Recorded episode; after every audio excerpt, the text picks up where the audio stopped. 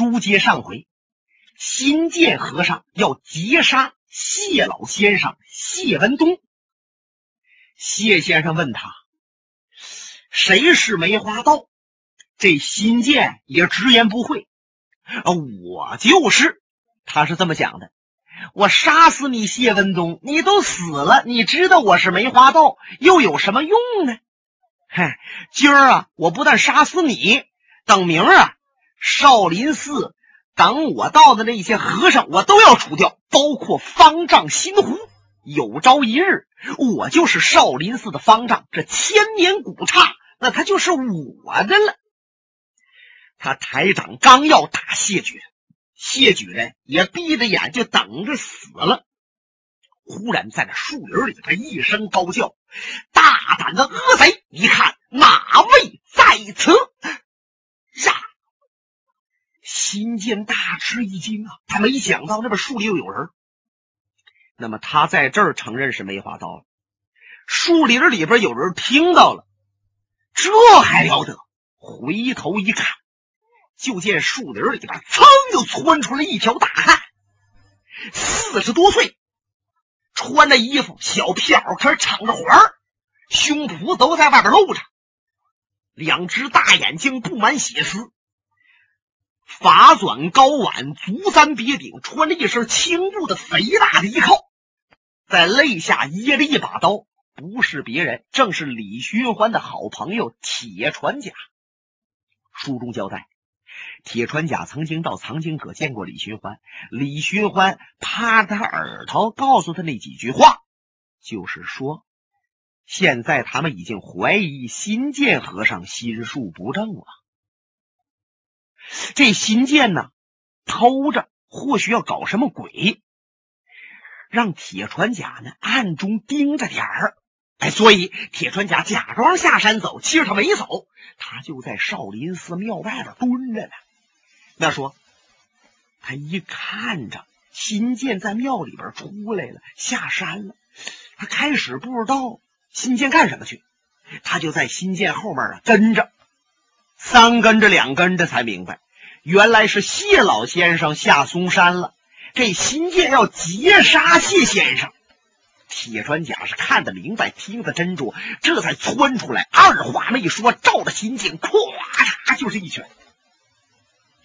新建往旁边一闪，他已经看清楚了啊，就铁船甲一个人，他乐了，哈哈哈哈哈哈！本来我想今日。把谢文东杀死也就罢了，没想到又来一个送死的。好，我就打发你们一块儿上西天。铁船甲还听他这些，向前窜身，照着面门，嗡，又是一拳。新剑又躲出去了。嗨嗨，我说姓铁的，就你这笨汉似的装卷把式，要跟别人比，或许还能凑合个三十招五十式。你在僧爷的面前岂堪一击？啪说着话，他单掌一撩，这一招是少林派的单掌开背术，正好砸在铁船甲飞来的这个拳头上边。就听着“砰”的一声，当当当当当当当当，把铁船甲撞出去六七步开外，差点趴在地上。哎呀，这拳头啊，生疼啊！看来新建的功力确实是高，比铁船甲要高一截子。但是铁船甲为了保护谢老先生，那就拼了命了，再次往前窜身。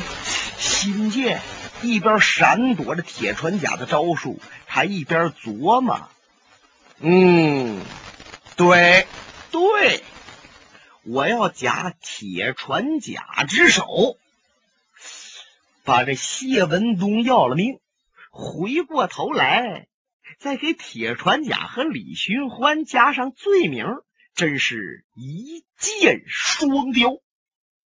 本来这新建在十合二十合之内就能把铁船甲拿下，可是他故意不打伤铁船甲，只是躲着铁船甲的功夫。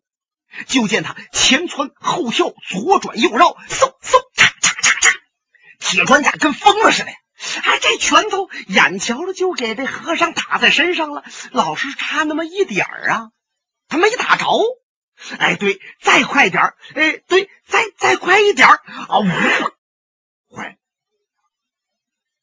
新建他一步跨到谢老先生前面来了，铁船甲扑身往前一来，一拳打在胸膛，眼看快挨上了。新建的身子蹭往旁边一闪，铁船甲招数用老，收不回来，往前一挺。正好给谢老先生打在胸骨之上，就听他“噗”，哎呀，扑通！再一看，谢先生一屁股坐在地下，用手捂着胸口，这气儿就上不来了，顺着鼻子和嘴啊，擦，鲜血横流。铁船甲傻了，先生，先生，我不是打你呀，我我我，秦剑在背后一转身，传指如戟，啪的一下子点上了铁船甲的穴道。铁船甲一个跟头，扑通一下子就栽在雪地里边了。旁边站着那四个家人正发愣呢，就见新剑和尚两眼凶光闪烁，他利用自己绝道的手法，闪电一般啊，啪啪啪！再看四个家人。脑浆迸裂，血肉横飞，死尸倒在地下，惨了。谢老先生吐着血坐地下，看着自己的家人死了，一口气没上来，嗷，也绝气身亡。铁船甲被封着穴道。气炸心肝肺，挫碎口中牙。不过，他光能瞪眼，心里较劲，浑身没劲儿，说不出来话，两眼直勾勾的瞪着新剑。和尚反而乐了：“怎么着？你想用眼睛把我给瞪死啊？你还没有那么深的功夫。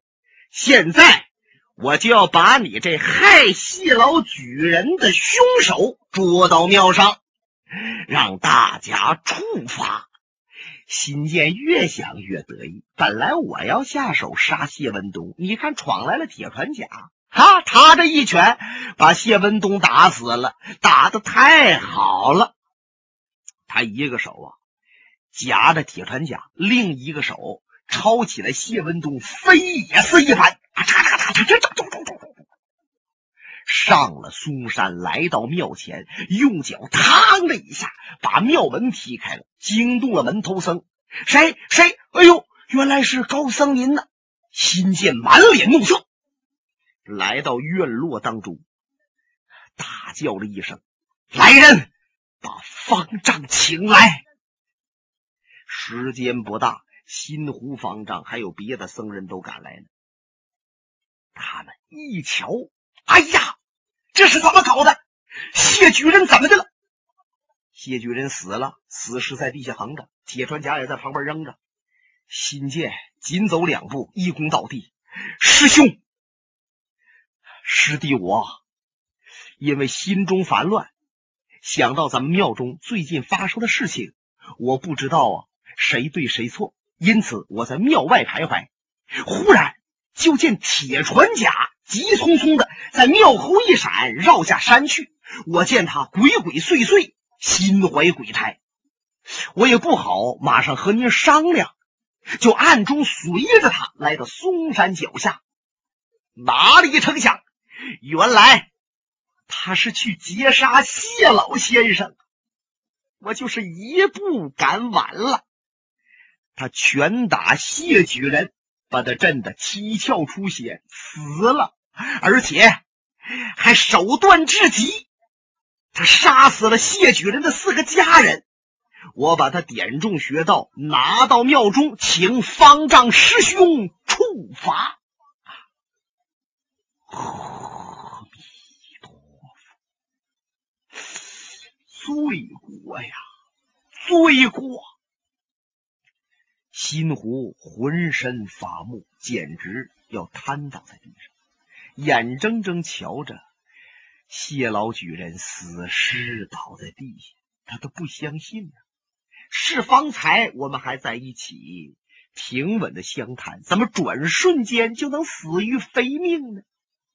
铁船甲，铁船甲，你为什么要杀谢举人？他想着想着，最后这句话呀说出来了。可是铁船甲被封着哑穴，说不出来什么。新建在旁边说：“师兄，你还用问他吗？这一定是谢老举人劝李寻欢投降，劝他呀改邪归正。李寻欢不愿意听。”是暗中指使，或者怎么着啊？这铁船甲帮李寻欢做恶事，才劫杀了谢举人，他不就是这么回事吗？铁船甲倒在地下，听在耳中啊！他那身子呀，来回抖动着，因为他想说话说不出来，浑身难受。新虎往前来，用脚轻轻一磕他的后背，啪，把大雪给他碰上了。啊！噗的一下子，铁船甲跟过电似的，浑身通了气儿了，嘴也能说出话来了，破口大骂：“新建，你个贼秃！”不过旁边和尚也太多了，把脑子都扭旁边去了，心想：“你骂谁呢？你要骂一个呀，别把我们都烧上。”新建呐，啊你这个恶贼呀，你陷害我们少爷！又要劫杀谢举人呐！方丈啊，方丈，是他劫杀谢举人，我要救谢举人，我不是他的对手啊！被他点中穴道，他把四个家人又打死了。新建一听，哼，难道说你以为我们少林寺都是白痴吗？大家能认不出来你的重手法？打伤了谢举人，谢举人才死的吗？他一说这话，别的和尚都过来了。仔细一看，果然是铁船甲练的这种功夫，完全是外门的硬气功打死的谢老举人。大家把眼光都盯在铁船甲身上。铁船甲一听，不不不，各位各位，是我救谢举人，可是呢，新建的往谢举人跟前一躲。我给新建一拳，他又躲出去了。我这一拳收不回来，才打在老先生的身上。是我误伤了老先生，他是死在我手，不过是新建害的他。新建一摇头，真是无稽之谈呐。然后把身子往旁边一扭，那个意思，我都没有必要和你去辩驳。难道说大家还听不懂这些话吗？这些和尚们呢，瞧着铁锤甲这样。说话好像是实的，不过瞧瞧新建，新建更令人相信呢。一个个呀，都丈二和尚摸不着头脑了。新湖瞧了瞧铁船甲，这么说，你承认谢举人身上的一拳是你打的？是，是我打的。可是我……哦，这么说，谢举人还是死在你的手啊？铁船甲那两个眼睛都要努出眶外，方丈，你杀了我吧！谢举人死了，我不想活了。可是我告诉你，新剑是梅花刀，你不要让他在你的身边，你把他杀死，我虽死无怨。新剑一看，师兄，别听那疯子胡说八道，我现在就给他来一个痛快。说着话，新剑往前一上步。这就要掌阵铁船甲，忽然从藏经阁内传出来一句话：“铁船甲，你死了吧？即使你死到黄泉路上也不寂寞，有心术和尚和你作伴儿，不也就妥了吗？”心湖一听，哎，慢着，慢着，慢着，慢着，他赶紧把心剑拦住了。因为李寻欢说话虽然平稳，可是李寻欢这几句话威胁性可极大呀！那意思，你们要敢杀铁船甲，我就把藏经阁内的心术杀了，一命抵一命。你说心湖能不害怕吗？他把新剑给拦住了，新剑急得直跺脚。师兄，那你说怎么处罚这个人？哎铁山甲，现在我不杀你，可是我也不允许你下山，要把你压在一个地方，你可同意？那行行行，你杀我压我都中，主要一点，那新剑是梅花道，你不能放过他。新湖向前一跨步，砰的一指，又把铁穿甲穴道点中了，然后告诉人把铁穿甲压在一个空屋子里边，过后再仔细追究。又把谢老先生用棺椁成连起来，就先停在庙宇的后面。这件事情。就暂时过去了。老方丈新虎回到方丈室，倒在那床上起不来了，那脑袋一胀，老大呀！你看看，一波未平，一波又起。这老和尚啊，理不清这头绪，闹了心了。要说闹心的事儿啊，还在后面呢。一夜过去，第二天早晨。他刚起了梳洗完毕，想用早斋，伺候他的一个小和尚推门进来了。方丈，您看看这个。嗯，他一瞧，小和尚手里边啊，托着一个字条，有半尺来长，两三寸宽，上面写的字儿。什么？嗯，您您自己瞧吧。老和尚接过来一看。两眼发直，心想：这是谁写的？到底想干什么？只见上面写的呀，是一首诗：“煌煌千载庙，一朝起风烟。枭雄终日乐，佛祖生愁颜。住持难住持，可怜亦可叹。何不以法作？”效法古让贤，老和尚一看就明白了，这是专门给我写的呀！啊，你看看，说煌煌千载庙，那就指的少林寺。说一朝起风烟，说现在少林寺这个地方啊，打烂套了啊，烽烟四起嘛。那么枭雄终日乐。指的是李寻欢了，李寻欢嘛是乱世枭雄啊，是梅花道吗。可是被困在藏经阁里边，每天呢又得送酒啊、送菜啊，你看他不乐吗？可是佛祖生仇言，我们佛爷哎，如来佛可犯了愁了，这事儿怎么办好啊？那么住持难住持，这住持那就是少林寺的住持，住持就是方丈。要住持难住持，也就是方丈当不好方丈了，可怜亦可叹。说心湖啊，这个人无能，又可怜又可叹。那么何不以法作？这句话的意思是让心湖退位，你干脆就把方丈的位呀让给别人吧，效法古让贤。你看中国古时。尧让舜，舜让禹，这不都是古来让贤之师吗？都美德呀！那你也学学。老和尚心湖瞧着字条，感慨万千。开始啊，他是发愣发呆，心中疑惑。但是过了一会儿，他面色平静下来了，轻轻把字条叠了一下，放在怀里。他刚想和那小和尚说什么，忽然又有一位年轻的僧人进来了。啊，方丈，有南少林的心智方丈求见您。哦，赶快请。说句请，小和尚把帘子撩起来了。心智和尚在哪不进来了？这心智女和尚啊，现在的脸色有点不好看。显得心事重重，上前来与师兄见礼。心湖赶紧摆手：“啊，师弟请坐，请问你早晨来此有何事情？”师兄，我是来向你告辞的。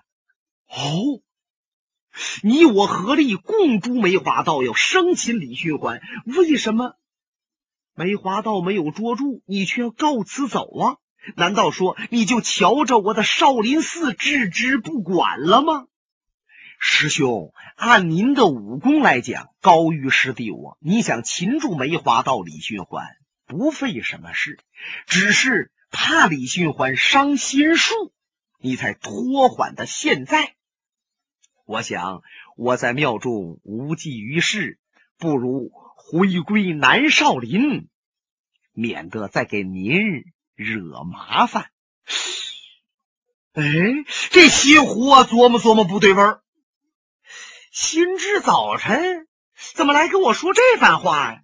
什么叫给我惹麻烦呢？原来啊，就在方丈室门口贴字条，让方丈退位的这个消息，已经在庙里边传遍了。心智得到这消息后，心中不安。他想，我是南少林方丈，现在我在北少林。别让人家老高僧师兄再认为我到这儿来做什么手脚啊！如果他要真是一会字条是我弟子贴的，跟我有关系，那可就不好了。所以说，这这位心智和尚啊，就主动要告辞走。心湖想了一想，乐了，从怀里边把字条拿出来，交给心智。心智一看，师兄，这个我已经知道了。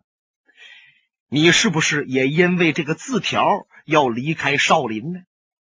呃，好了，不要多说了。现在我挽留你，你不但不要离开少林寺，而且我想让你参加一件事，望你一定全心全力。来呀，把新字辈的和尚都给我请来。他这一发话，有小和尚出去了。时间不大，新剑、新珠、新灯、新谱都来了。这些人瞧瞧掌门师兄，老人家有什么事情吗？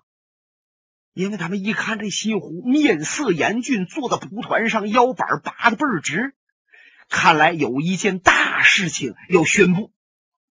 新湖摆手，让他们两边落座。各位师弟。无论是北少林的还是南少林的师弟，你们都是少林的栋梁。如今为兄年迈苍苍，身体不支，脑子也不好使了，致使梅花道之事是久拖不决。那么，如果我再当方丈，物是非浅呐。我把大家请到此处来，是要跟你们合计。我要选一个德高望重、武艺高强、能够支撑起来少林的高僧，为少林的方丈。你们看一看哪位比较适合？听他这么一说，这些人全都站起来了，连连摆手。师兄，您不要说了，只有您当方丈，咱们少林寺才能正大光明。别人当方丈。根本就没那个德，没那个才。师兄啊，如果你要不当方丈，少林寺中道而落，就算垮了。说着这话，几个老师弟，什么新珠、新灯、新谱，眼泪都淌下来了。就连那新剑也装腔作势的连连摇头：“哎呀，不行啊，不行！”新虎唰的一下把脸撂下来了。各位听真，今日。一定要选出新的方丈，如果选不出来，是为兄对不起前辈先师。说着，他拿眼睛啊四下瞧着，光看着新字辈这几个老和尚，那意思啊是瞧谁能够当方丈。哎，这些人呢，赶紧把脑子都低下了。那意思啊，我们都不行，我们都不能当方丈。哗啦，门帘子一挑，外边进来个人。他们甩头一看，进来的正是少林寺的贵客白小生，白先生。就见白小生满面红光，两眼有神，拍掌大笑啊！哈哈哈哈哈哈！老方丈确实有让贤之心，我看大家也不要一意推脱。这么办吧，如果你们要能信得着我，我倒想给你们出个主意，选出来一位方丈。本节目由哈尔滨大地评书艺术研究所研究录制。刚才播送的是长篇评书《多情剑客无情剑》。